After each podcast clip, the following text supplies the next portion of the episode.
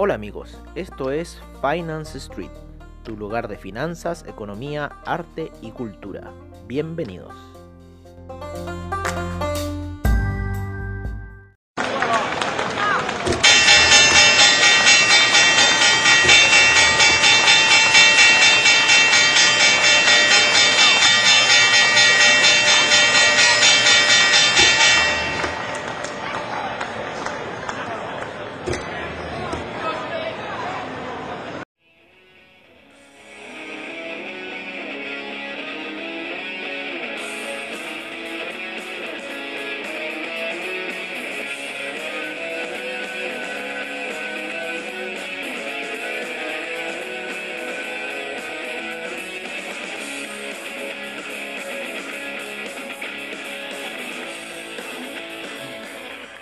Hola amigos de Finance Street y bienvenidos al Mercados on Street, también a los amigos de Comunidad Traders en asociación que estamos con Comunidad Traders ya próximos, yo creo ya en el mes de abril a impartir eh, el primer curso de Bitcoin, el primer curso de criptomercado, yo creo que se va a dar, ¿no es cierto?, por parte de... Eh, por parte de Comunidad Traders, ¿no? donde quien les habla lo está ahí ya preparando, va a ser un curso bastante entretenido, espero que lo sea así, espero que lo disfruten, espero que les agrade. Eh, bueno, para mayor información, obviamente se pueden contactar con Tazuli o Amalia, que los pueden contactar ahí en los seminarios cuando lo está realizando Tazuli en la mañana. Así que eso es un poco la información que les puedo dar hasta ahora de que eh, va a empezar un curso de criptomercado pronto, eh, donde vamos a ver la historia del criptomercado, donde vamos a ver las distintas divisas que están en el criptomercado, de qué se trata el criptomercado, ¿no es cierto? Eh, el blockchain, el tan importante y, y que nunca se le da el peso al blockchain, pero el blockchain es muy importante, amigos míos para eh, todo lo que es el criptomercado. Es muy, muy, muy importante el blockchain. Así que eh, eso también va dentro del curso. Eh, y bueno, finalmente va a terminar con una prueba, ¿no es cierto? Una prueba, yo creo, con operaciones reales y toda esa situación. bueno, y ahí yo creo en el futuro vamos a ir viendo qué más se va desarrollando con este curso de de Bitcoin que, que es el mercado nuevo, este mercado que empezó recién hace unos, estamos 2021, 12 años atrás con eh, Natashi eh, Sakamoto, ¿no? y la programación que hizo con respecto a Bitcoin. Así que así vamos a ver un poco de qué va a suceder.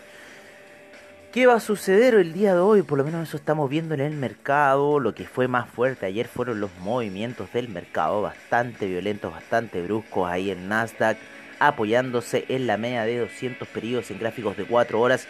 Muy sugerente el apoyo que está haciendo. Eh, había tenido una vela eh, durante la noche de ir al alza, sin embargo no pasó, se retrocede el mercado durante la noche. El mercado chino, vamos a verlo inmediatamente. ¿Qué hizo el mercado chino? Aquí con el China 50, claro, el mercado chino se fue a la caída. Netamente con lo que pasó en Wall Street, no fue indiferente esta vez el mercado chino, que siempre lo es. Así que no fue indiferente esta vez y se fue en cierta forma con lo que pasó ayer en Wall Street. Eh, en el mercado europeo todavía sigue la tendencia bajista, por lo menos lo que es el CAC sin embargo, se está recuperando, hay un pequeño rebote, ¿no? El DAX también está rebotando, el índice español también está ahí. Hizo una vela doji al inicio de la sesión eh, en la media de 200 periodos, con lo cual quizás podríamos ver un cambio hacia la tendencia alcista en el índice español. Así que así cerró un poco la vela de 4 horas. Eh, del índice español en gráficos de una hora sigue la presión bajista bastante fuerte ahí esa media de 50 periodos le da cachamales, lo mismo que la media de 20 periodos le da cachamales al eh, índice español que lo sigue empujando hacia la baja. ¿Qué tenemos para hoy día? Yo creo que hoy día, si vemos la vela daily de ayer que fue bastante fuerte a la baja, Ya estamos con una vela daily nuevamente que está empezando, empezó yendo hacia el alza, sin embargo está ya en un punto que medio doji, que medio que quiere seguir bajando, que quiere seguir con la presión bajista. Yo creo que, eh, o sea, reventando obviamente que la parte baja de esta vela, que fueron de la vela anterior, que fueron los 12.884, yo creo que las ventas se van a seguir activando. Estamos en 12.962, no estamos a nada de ese eh, punto. Vamos a ver qué va a pasar ahora durante la mañana. Estamos en medias móviles muy, muy decisivas. Eh, se apoyó ayer en la media de 20 periodos eh, la gráfica daily y está a punto ahí de la gráfica de 50 periodos, que es, ciertamente la que ha marcado la tendencia y gran guía del canal alcista, por lo menos lo que se ve en Daily. Sin embargo, también hay otro canal que eh, después se ve en 4 horas, ¿no es cierto?, que es el que hemos estado siguiendo. Si rompe la media de 50 periodos en gráficos daily, el tecnológico, yo creo que lo vamos a ir a buscar eh, niveles eh, más bajistas. Em, voy a correr un poco esta cosa acá. Ahí, un poco más, ahí. Porque quiero retroceder hacia el US 500, ¿no es cierto? El US 500 que nos dicen gráficos diarios. Nos dice también la misma situación, apoyado en la media de 50 periodos, e encontró la media de 50 periodos en gráficos diarios del US 30 eh, también encontró la media de 50 eh, periodos y la perforó, perforó, se, encontraba por debajo ya de la media de 20 periodos y perforó ayer la media de 50 periodos y eh, la vela daily de hoy está más positiva que la vela daily del Nasdaq. En el US 2000 también está pasando la misma situación que la vela llegó, la daily, hasta la media de 20 periodos, todavía le falta alcanzar la de 200. Nosotros estamos ahí en una parte alta con un sell limit. Vamos a apostar un poco a la baja de lo que puede pasar. Así que estamos ahí pendientes netamente eh, al movimiento que pueda suceder hoy día en las bolsas. Por lo general cuando son estas caídas con este tipo de vela, siempre hay una réplica de lo sucedido. Así que lo más probable quizás podemos ir a ver nuevas posiciones de ventas para el día de hoy. Quizás podríamos estar llegando al final de este gran periodo alcista que ha tenido los índices. Eh, por lo menos se nota, ¿no es cierto?, del periodo alcista desde ahí, desde eh, finales de eh, octubre. ¿Se acuerdan las elecciones de Estados Unidos cuando explota el índice y sale volando ahí en las elecciones de eh, Biden y después no ha parado. Sin embargo, ha ido en un canal muy lento, subiendo dos meses después de esa explosión gigantesca que tuvo en noviembre y que nos dejó ahí bien colgados. Así que bueno, vamos a ver qué va a suceder. Hay mucha explosión en los índices, hay mucha explosión en la situación que está ocurriendo en este minuto. después de la caída eh, bastante fuerte que fue ayer esa toma de ganancias por parte del mercado. Algo que se esperaba, algo que ya se estaba eh, lucubrando, pero nunca pensé que iba a ser de la forma que fue ayer, porque fue muy errática la caída, no fue una caída eh, fuerte, sino que fue en las velas de una hora, se nota que cae, después vuelve a subir en la otra hora, después la otra vuelve a caer, y así estuvo cayendo hasta que ya al cierre del mercado, cuando ya se iban a entregar los resultados de Tesla, de Apple, ¿no es cierto?, eh, genera una caída bastante fuerte. Voy a sonar un poco, permiso.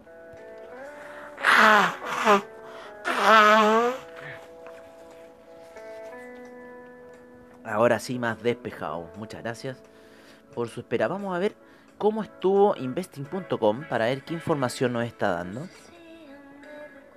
También vamos a ir poniendo aquí un poco el oro. ¿Qué está pasando en el oro? ¿Se está revirtiendo la situación del oro, la plata? El platino todavía está ahí muy plano. El cobre sigue cayendo, así que es lo más seguro. Vamos a ver eh, cómo se llama. Vamos a ver eh, alzas en el dólar peso, lo más probable. Cayó de los 3.60, ya está en 3.50, cayó 10 centavos. El cobre desde el día de ayer estaba muy buena esa venta a niveles de 3.61 muy buena esa venta en esa vela de 4 horas, ¿no? 4 de la mañana también. Lo mismo que pasó hoy día, así que lo más probable es que sigamos viendo las caídas para el día de hoy, si es que el cobre está reaccionando de esta forma.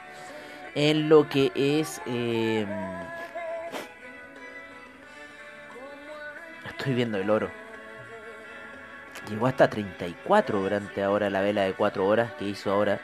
Está retrocediendo, sin embargo todavía se encuentra por debajo de las medias móviles. Todavía no voy a sacar esa posición de venta. Pero vamos a ver, hay que analizarlo ahí durante el día para ver qué puede suceder con esta situación del oro. ¿Vale?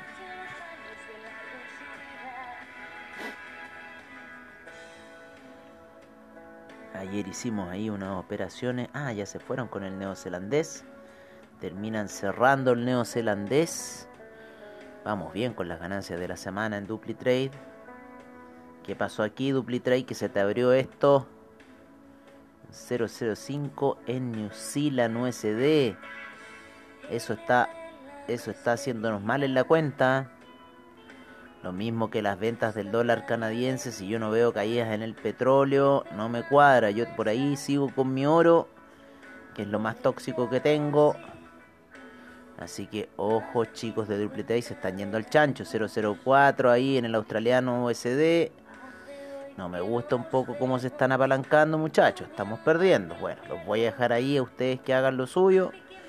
Yo hago lo mío, pero más ojo con esas operaciones que están haciendo muchachos, no me gustan. Así que van a tener que ganar bastante para poder ponerme feliz el día de hoy. Es violento el Nasdaq, es violento el Nasdaq, sí, es muy violento el Nasdaq. En 001 se te mueve un dólar al tiro inmediatamente y el Nasdaq se mueve 100 puntos fáciles. Ayer cayó 500 puntos, fácil, más, más. Ayer cayó casi 800 puntos. Ayer fue una caída, pero colosal lo del Nasdaq. Fue muy brutal. Así que vamos a ver. Ayer, claro, estaba a niveles de los 13.600 casi. Y se estrepitó hasta los 12.800. Así que 888. Así que imagínense, son casi 800 puntos que cayó el Nasdaq ayer. Así que fue muy fuerte esa caída. Oye, eh, vamos a ver el calendario económico, a ver cómo estuvieron esas ganancias de Tesla, porque la habían tirado, después la sacaron. Así que vamos a ver cómo estuvo ese calendario económico ayer con Apple, ¿no es cierto? Con eh, buenas ganancias en el earning per share. En Tesla no le fue muy bien, 0.8 las ganancias del earning per share, ¿no es cierto? Las ganancias también totales de Tesla no se han vendido tantos autos como la gente imaginaba pero en Apple sí se ha vendido mucho de computación, mucho más que el año pasado. Eh, así que bueno, está muy buena. Facebook también vendió mucho más que el año pasado. ATT obviamente que iba a vender más que el año pasado. Boeing eh, vendió, sin embargo, su earning per share muy bajo, menos 15, muy bajo. Eso azotó bastante el mercado. Eh, muy eh, han, sido buenos los resultados, no han sido malos los resultados, han sido buenos resultados, salvo SL Green, SLG, tuvo buen resultado de earning per share, pero el resultado en general, ¿no es cierto?, no fue sus ganancias como el año pasado. Así que hay una situación que está ocurriendo que tiene que ver principalmente con eh, los mercados de eh, de estas transacciones físicas como Starbucks, ¿no es cierto? Eh, los moles, todas esas cosas que requerían mucho de las personas, ¿no es cierto?, para poder sobrevivir. ¿Y qué pasa? Que eso ya se ha revertido esa situación, ¿no? Esa situación se ha revertido y... Eh, estoy viendo aquí el oro como sube. Y... Eh, y en cierta forma no han tenido las ganancias porque se ha generado la situación de aislamiento. Distinto en los supermercados, distinto en Walmart, distinto con la acá en Jumbo y esas cosas, que ha sido muy distinto la situación de supermercados. Pero todo lo que sí es presencial, Royal Caribbean, Norwegian Cruises, aerolíneas, ¿vale? Los resultados van a ser muy, muy distintos a lo que fueron los resultados del año pasado. Así que ojo con esos contadores que anden ahí inflando los informes porque eh, esa situación no puede ser. Así que veamos qué va a pasar. Estamos viendo aquí Hoy día hay entregas de Visa, hay entregas de Mastercard. McDonald's entrega hoy día que le dé a ellos estupendo McDonald's. Deben haber vendido como locos McDonald's. McDonald's no ha parado de vender hamburguesas. McDonald's alimenta al 1% de la población mundial. Estamos hablando de 70 millones de personas, si estamos a 7 mil millones de personas, o 8 mil millones de personas. Pero por lo menos alimenta 70 millones de personas al día, McDonald's, al día. Imagínense la facturación con un dólar de eso, son cifras, pero... American Airlines, hoy día vamos a ver esta situación de American Airlines, yo creo que no le va a ir bien a American Airlines. JetBlue, aerolíneas hoy día. Mm, Principal Financial, vamos a ver. Así que mezclado está un poco los resultados para el día de hoy. Y vamos a ver cómo va a ir esta situación. Como le estábamos diciendo un poco, vámonos a, los metales preciosos. Estaba ahí un poco el retroceso del platino en 4 horas. Ahí en esa media de 200 periodos por debajo, por debajo, todas las medias móviles. Mucho arrastre hacia la baja, un hombro, cabeza, hombro, que uff, me da miedo. En la situación del oro también retrocediendo, ahí las medias móviles de 100, 50, 20 periodos, sin embargo en, una hora quiere pasar, pero todavía la situación sigue siendo bajista, quiere subir, pero vamos a ver qué va a pasar.